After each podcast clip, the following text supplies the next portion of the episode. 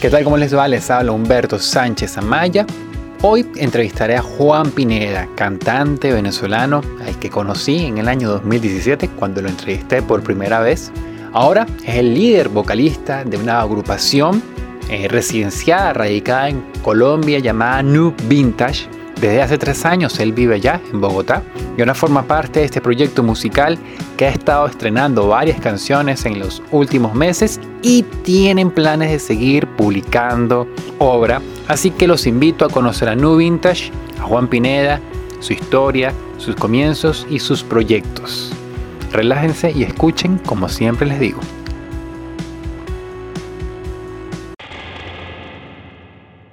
Me encuentro en línea con Juan Pineda, cantante, autor, miembro de la agrupación New Vintage.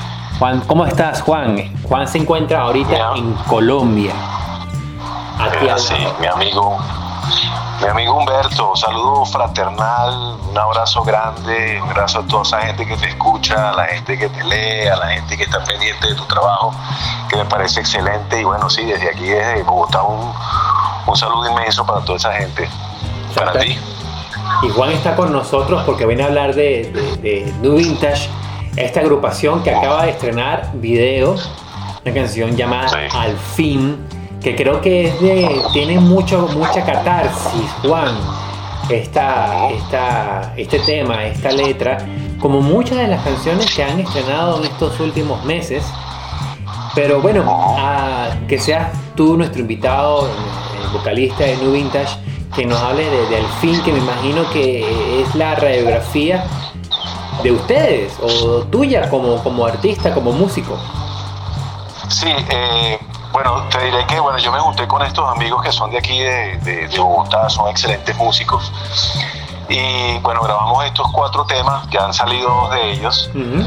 Eh, son eh, los tres temas que vienen al, principio son escritos por el, por el guitarrista, que es una persona también que, que, ha vivido algo muy parecido a lo que yo viví, una persona que tiene más o menos mi edad, tiene muchos años en la música. Y los tres primeros temas pues están ligados entre sí. El primer tema se llama Inerte, que, que habla más o menos de, de, de una sociedad de gente que, está vacía por dentro, que lo que hace es llevarse del día a día, de la rutina, y vive como, como, como muerta, como muertos en vida, ¿no? Por eso se llama Inerte la canción. La segunda parte de esa trilogía es esta canción que tú me estás diciendo que es Al fin. Al fin es como el despertar de, esa inercia, ¿no?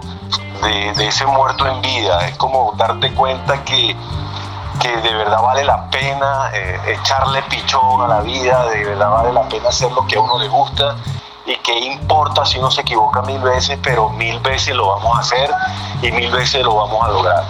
Entonces de eso se trata. el tercer tema que va a venir en estreno dentro de aproximadamente unos 10 días se llama El Camino, que es como la decisión de, esa toma, ¿no? de, la, decisión de, ese despertar, ¿no? del camino que vamos a escoger. Entonces son tres temas bien, bien simpáticos, bien, eh, con un mensaje bien bonito, entonces eh, para que lo disfruten, por supuesto la gente, todos los tres temas vienen con video. Y, nada, bueno, estamos haciendo lo que nos gusta, que eso es lo, lo primordial.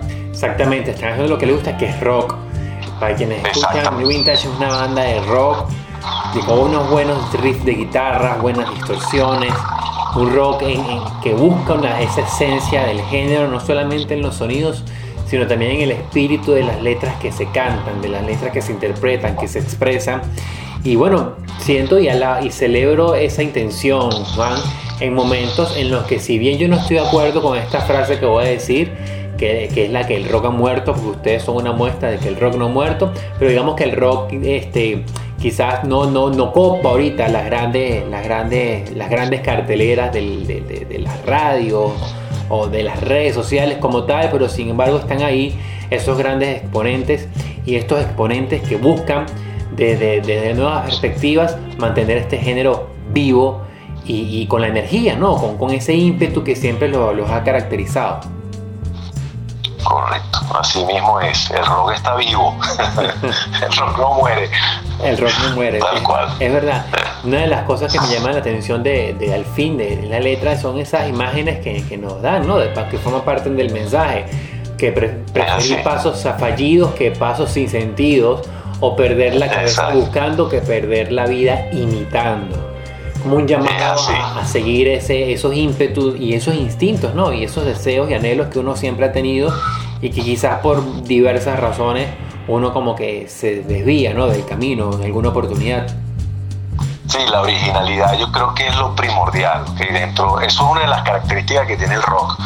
Este, pero claro, hay, hay, hay gente que, que le encanta copiar y bueno, eh, viven de eso y si son felices así, bien, pero, pero yo pienso que lo más satisfactorio es cuando empiezas a crear cosas nuevas, empiezas a hacer canciones, empiezas a transmitir las canciones y que haya por lo menos una persona a la que le guste esa canción, oye, para, para uno eso es un logro, y sobre todo ahorita que, que estamos tan bombardeados con, con una música que, bueno, a mí particularmente no me gusta ni un poquitico, pero bueno, hay que respetar a aquellas personas que le gusta, pero eh, pero es música sin, sin, sin, un, sin un mensaje, pues sin realmente sin nada para ponerte a pensar, sino son cosas tan, tan tácitas, tan simples, tan vulgares que tú dices, bueno, hay mercado para todo, ¿no? Pero el rock, el rock yo creo que no nació, no nació en esa en ese momento. Yo creo que el rock nació, nació desde los años 60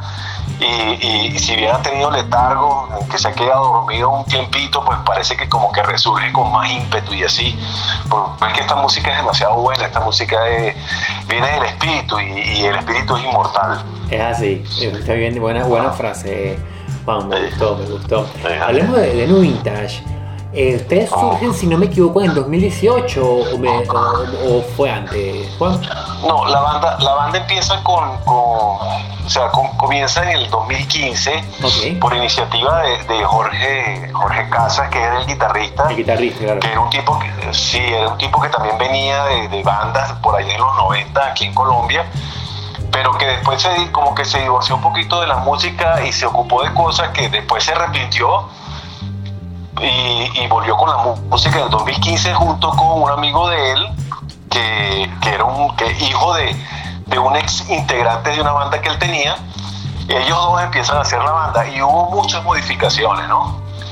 Este, y estaban buscando como un sonido bien auténtico, porque la banda se llama No porque eh, ella mezcla lo nuevo, o sea, los, sonidos nuevos con sonidos viejos, ¿no? Las letras aquellas con contenido, con sonidos más contemporáneos, entonces por eso están, hay, hay como tres generaciones dentro de la banda, somos cinco integrantes y el más joven acaba de cumplir 30 y bueno, y yo que tengo un montón. yo entro en el 2018 eh, porque, se, porque se les va el, el cantante a ellos porque se tuvo que mudar y entro en una audición y quedo yo y, empezamos a trabajar juntos. Ya eh, eh, quedamos los cinco integrantes que somos desde hace aproximadamente año y medio. Y, nada, somos eh, dos guitarras, un bajo, un baterista y el cantante que soy yo. Entiendo. Para quienes escuchan también, Juan eh, y, te, y te forma parte de la, de la, pregunta, Juan. Anteriormente estabas en una agrupación llamada La Calle C, eh, que, que, retomó el sendero en el año 2006. ¿Y qué pasó luego con La Calle C? Porque recuerdo cuando hablamos en 2017, eh, se, mantenía, claro, tú estabas recién llegado a Colombia, estabas recién llegado a Bogotá, exactamente. Exacto. Sí, nosotros nos vinimos supuestamente por un año, ¿no? A mi esposa la transfirieron del trabajo y en teoría fue por un año y, bueno, yo tenía pensado seguir con mi banda de toda la vida. Como tú bien sabes, yo empecé en el 89, en el 88 con la calle C, nosotros sonamos varias maquetas, teníamos esos sueños así vivos. Y en el 94, pues, este, yo tuve la oferta de, de entrar a los melódicos, como tú bien conoces, haciendo el papel de rockero, el rockero de los melódicos durante dos años. Fue una experiencia bien gratificante y, como que me, dio luces de cómo era el mercado, ¿no? El mercado de la, de la farándula, el mercado de, de, la música en Venezuela, ¿no? si bien es cierto, no tenía nada que ver con, con el género que yo siempre había, había hecho, eh, a mí me conocieron, me conocieron siempre como el rockero de los melódicos, ¿no? Aprendí muchísimo, pero duró dos años porque ya, o sea, yo no, no, me, no me sentía cómodo en, en la banda, en, en, la orquesta. Y después duró un tiempo solo, volvió a la calle en el, 2000, en 2006, en el 2014 grabamos un, un, un álbum en el 2015 se muere nuestro guitarrista fundador, y en el 2016 empezamos las grabaciones del segundo disco. Ambos están en, en las plataformas digitales, los dos discos, uno se llama el mismo canal y el otro se llama Sueños Acústicos. Están ahí para que las personas que los quieran escuchar en, Spotify o en Deezer, en cualquiera de estas plataformas.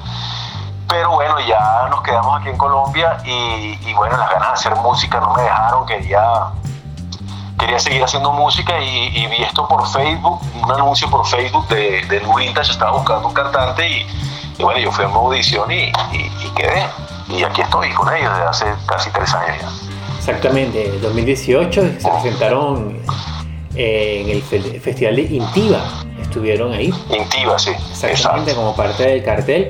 Y, bueno, bueno, me imagino que retomas ese ímpetu musical sobre los escenarios, además no solamente grabaciones, sino también de festivales, de, de, de tarima, que tanto hace falta y viene la pandemia, Juan. Es decir, ¿qué, qué, pan, ¿qué, planes se pusieron en el congelador por, todo, por toda esta paralización de este año? Mira, nosotros al principio nos chocó, de hecho, este, se nos fue el, el, el bajista, eh, me imagino por todo este rollo de la pandemia y eso, pero ahí mismo eh, nos vino una persona que estaba loquito por entrar a la banda desde hacía mucho tiempo, un tremendo músico que se llama Hugo, Hugo Escobar, eh, y, nos dio como un nuevo ímpetu, ¿no? Entonces nos reunimos Juan Manuel Valdés, que es el baterista, el, señor Pipe Gallo, que es el, el, bebé de la, de, de la banda, que es uno de los guitarristas, Jorge Casa, Hugo Escobar y yo, y dijimos, ¿sabes qué? No nos vamos a quedar quietos, vamos a grabar. Y, y así, así pasó, empezamos a grabar cada quien desde su casa. Este, tú sabes que ahorita los músicos tienen que hacer de todo. Los músicos ahora son publicistas, eh, ingenieros de sonido, eh, tienen su estudio en su casa. Entonces, eso es una de las, de, las, de las cosas que hoy en día con la tecnología se pueden hacer que antes no se podían hacer. Antes tenías que ir a un estudio a grabar, ahora no, ahora tú puedes este, agarrar un, pedacito de tu, casa y acondicionarlo de tal forma que te puedas grabar. Y eso fue lo que hicimos. Entonces grabamos cada quien de la mejor calidad posible, cada quien en su casa, excepto el baterista. El baterista sí se fue a un estudio porque él es más fiebrudo. Quería que su cosa sonara bien. Entonces se fue para un estudio de grabación y grabó los cuatro temas allá. Grabó cinco, de hecho, cinco temas allá y luego yo hice una especie de premezcla o, o como le llaman, una preproducción y la envié a, un amigo mío que es el que me hace las mezclas y las masterizaciones, que es el señor Geniver Eduardo, que, que yo le llamo Geniover porque de verdad que es un tipo que, que mezcla y master, es un genio, él está en, en Madrid. Y bueno, se la envié allá a Madrid, por supuesto, y, y, él hizo la mezcla de masterización y bueno, quedó un trabajo del cual estamos muy orgullosos. ¿Y cuándo saldría camino, Juan? El camino sale el, el jueves 17 de, este mes. Buenísimo. Sí, señor. Oye, mira, me sorprendió. Ah, te dime, dime. No, no, te escucho. Ah, bueno, eh, esa es la trilogía. Después, en, en agosto, perdón, en julio, es el último tema, que es un tema que no tiene nada que ver con los otros tres es un tema ambientalista eh, que habla de la selva amazónica, que es un temazo, ese viene ya con un video animado y bueno, vienen con muchas sorpresas. ¿eh? Ese tema eh, nosotros lo hicimos en cuarentena, grabado, grabado con celulares, la, primera vez que lo grabamos, y salió en, en televisión abierta en Colombia. ¿ok?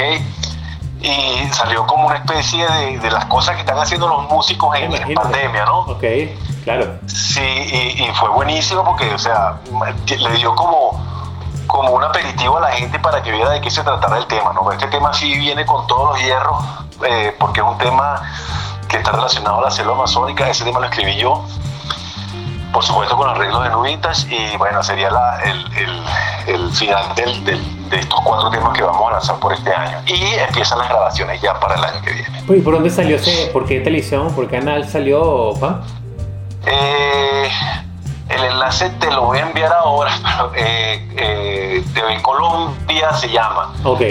Eh, yo te voy a mandar el enlace para que lo tengas y lo puedas, lo puedas eh, publicar en tus redes. Y, Juan, y cuéntame, eh, hablamos de la trilogía, está este tema sobre la, sobre la selva amazónica. Ah. ¿El plan es publicar un, Ah. un disco o van a estar manteniéndose en el lanzamiento de sencillos? Tú sabes que eh, hoy por hoy el, el- el lanzamiento, o sea, la estrategia en cuanto a lanzar álbumes no es, no es tan buena, ¿no? ¿Por qué? Porque, porque tienes que ser un artista extremadamente reconocido para que la gente, oye, te escuche el álbum completo. Hoy por hoy se maneja mucho, sobre todo para las bandas eh, emergentes, entre comillas, eh, que no tienen mucha, mucha audiencia, pues es preferible ir eh, lanzando sencillo por sencillo con su respectivo eh, video. Exacto. Entonces lo vamos a, a seguir haciendo así hasta que bueno, podamos tener una audiencia bastante grande como para poder lanzar, qué sé yo, un disco en vivo o, o un álbum completo, ¿no? Pero en teoría va a seguir siendo así, puro de, de sencillo en sencillo, cada dos meses más o menos vamos a estar lanzando un sencillo. Me sorprendes con lo que dices de, de la grabación a distancia, ¿no? Porque yo juraba que, as- eh, que los, los temas debían ser grabados en conjunto, porque se mantiene esa esencia, ¿no? De, de banda y no se nota la, la, la distancia entre ustedes, ¿no? Me, me- me desayuné con esa información, Juan. Que Sí, lo que pasa es que nosotros esos, esos temas los teníamos muy bien ensayados, o sea, nosotros Ok, hicimos como una preproducción, grabamos como que los ensayos y, y empezamos a decir, mira, queremos esto aquí, queremos esto aquí. Cuando empezamos a grabar ya que nos agarró la pandemia, dijimos, ahora sí, vamos a grabar con el apoyo de los, de los ensayos grabados, vamos a grabar encima de esto y lo grabamos bien grabado. Y eso fue lo y, y por eso es que no se siente esa distancia que tú dices de, de- una banda que grabé, que grabé cada quien por separado. entiendo. Me imagino que los planes, Juan, una vez eh, se vaya recuperando la, la- los- las dinámicas ¿no? anteriores a la pandemia con estos procesos de vacunación. Este, me imagino que la idea también es empezar a, salir al ruedo nuevamente de, las tarimas. ¿Qué, preparan al respecto? Mira, ahorita, justo ahorita estamos asociados con, con Producciones, que es una empresa eh, colombiana, son unos chicos también son unos jóvenes que, que, llevan varias bandas, ¿no? Nosotros somos la única banda de rock que ellos llevan. Y la idea pues es empezar a tocar. Eh, nuestro objetivo es estar en, la mayor cantidad de festivales posibles, tratar de, estar en Rock al Parque, eh, es difícil, pero en todos los festivales importantes vamos a tratar de estar. Ese, ese es el objetivo para en cuanto se, se empiezan a abrir las puertas. Colombia sigue siendo un país rockero. Bueno, tienen el Festival Rock al Parque, yo creo que eso es una muestra de, que sí lo es, o se mantiene todavía ese espíritu. Pero ¿cómo lo ves tú viviendo allá? Mira, hay dos ciudades que son muy rockeras. Medellín, que no conozco todavía, por desgracia, es muy rockera. De ahí salió eh, muchas bandas de, de- de rock pesado. De, de hecho, Juanes Venía de una banda de rock pesado de allí de, de Medellín. Kraken, ¿qué otras allá? Este, Kraken, exactamente, sí. Y, y la movida del rock aquí no ha parado nunca. O sea, de verdad que hay festivales súper, súper buenísimos. Bogotá también es una ciudad bien rockera, desde Comegato para abajo. desde rockeros, rockeros de estos que se visten de negro, así súper puyúo, hasta los rockeros como nosotros, que somos una mezcla así de, del rock viejo con el rock nuevo. Claro.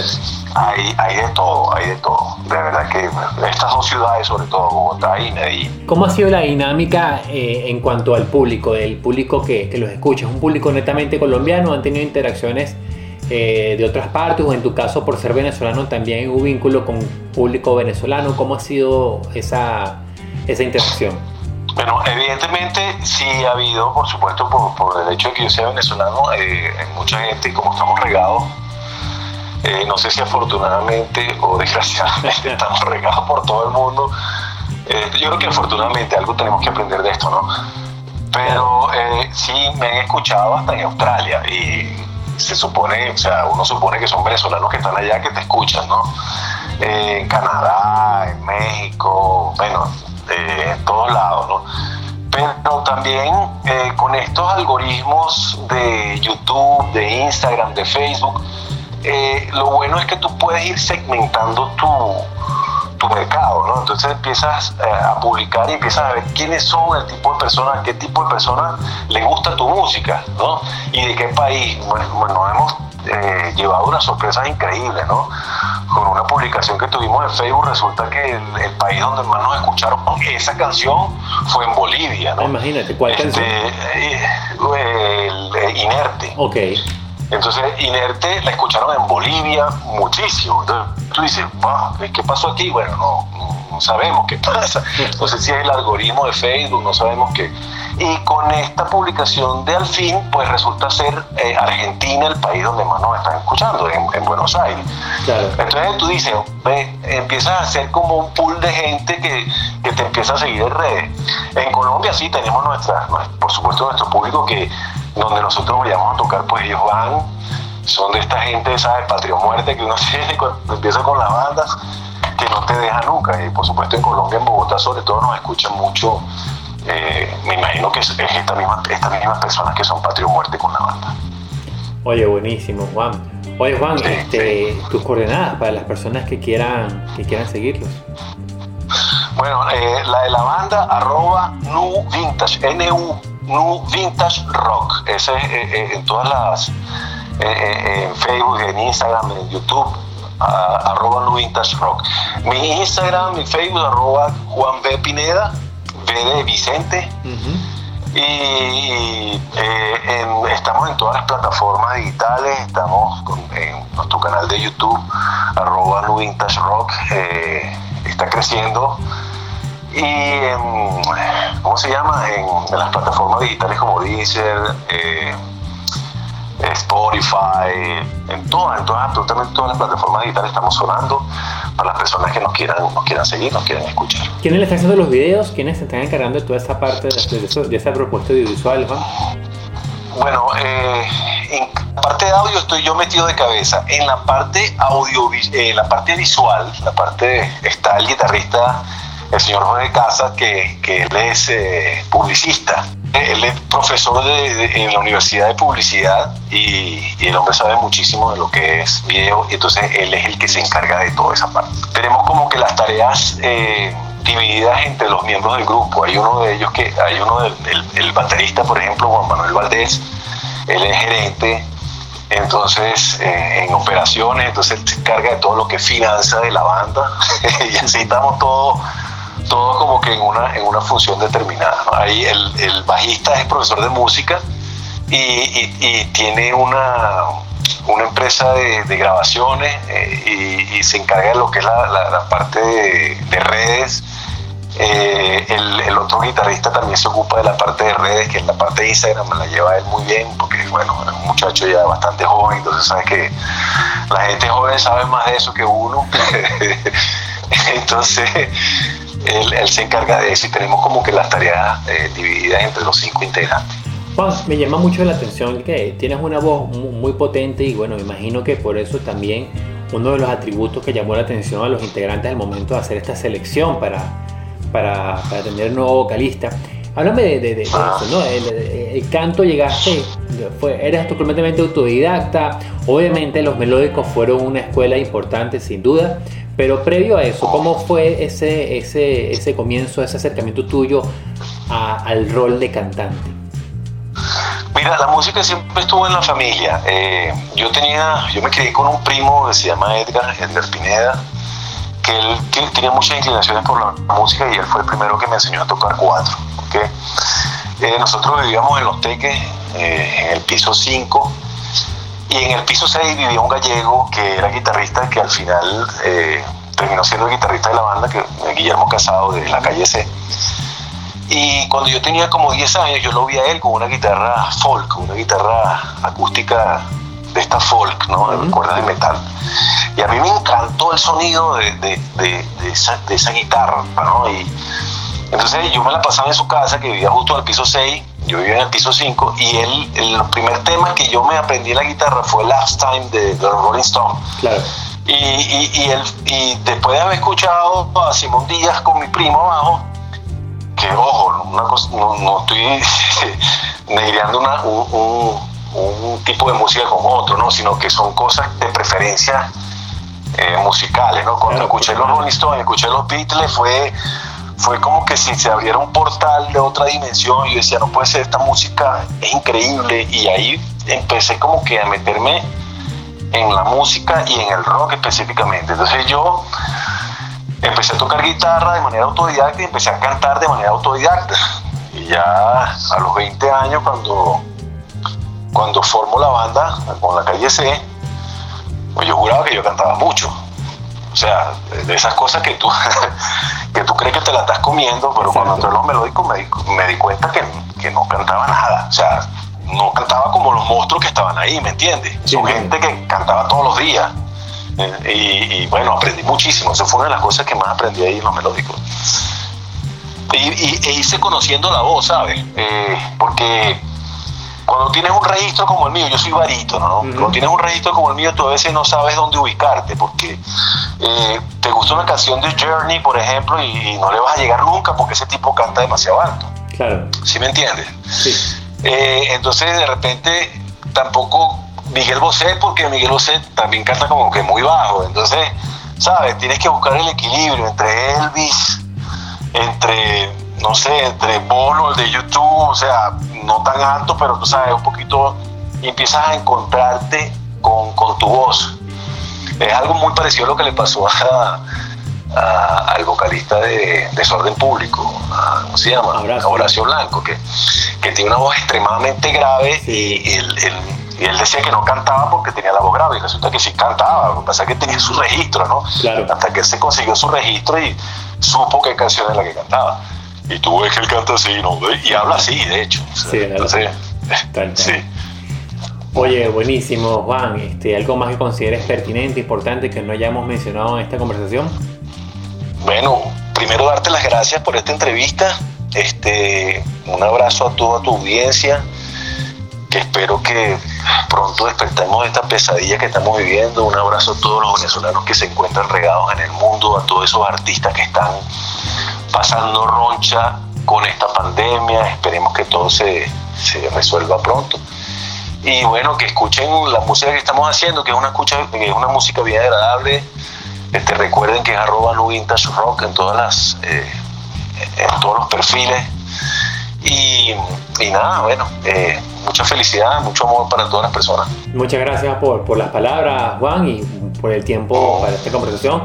Y sí, recomendar Vale. a Vintage, vayan a, a las plataformas, vayan a las redes y síganlos porque están haciendo un trabajo interesante, recomendadísimo. Muchas gracias, Juan. Vale, Saludos buenísimo. desde Caracas. Bueno, una- un abrazo, mi hermano. Gracias por, por esta entrevista, Humberto. Saludos. Que estés muy bien.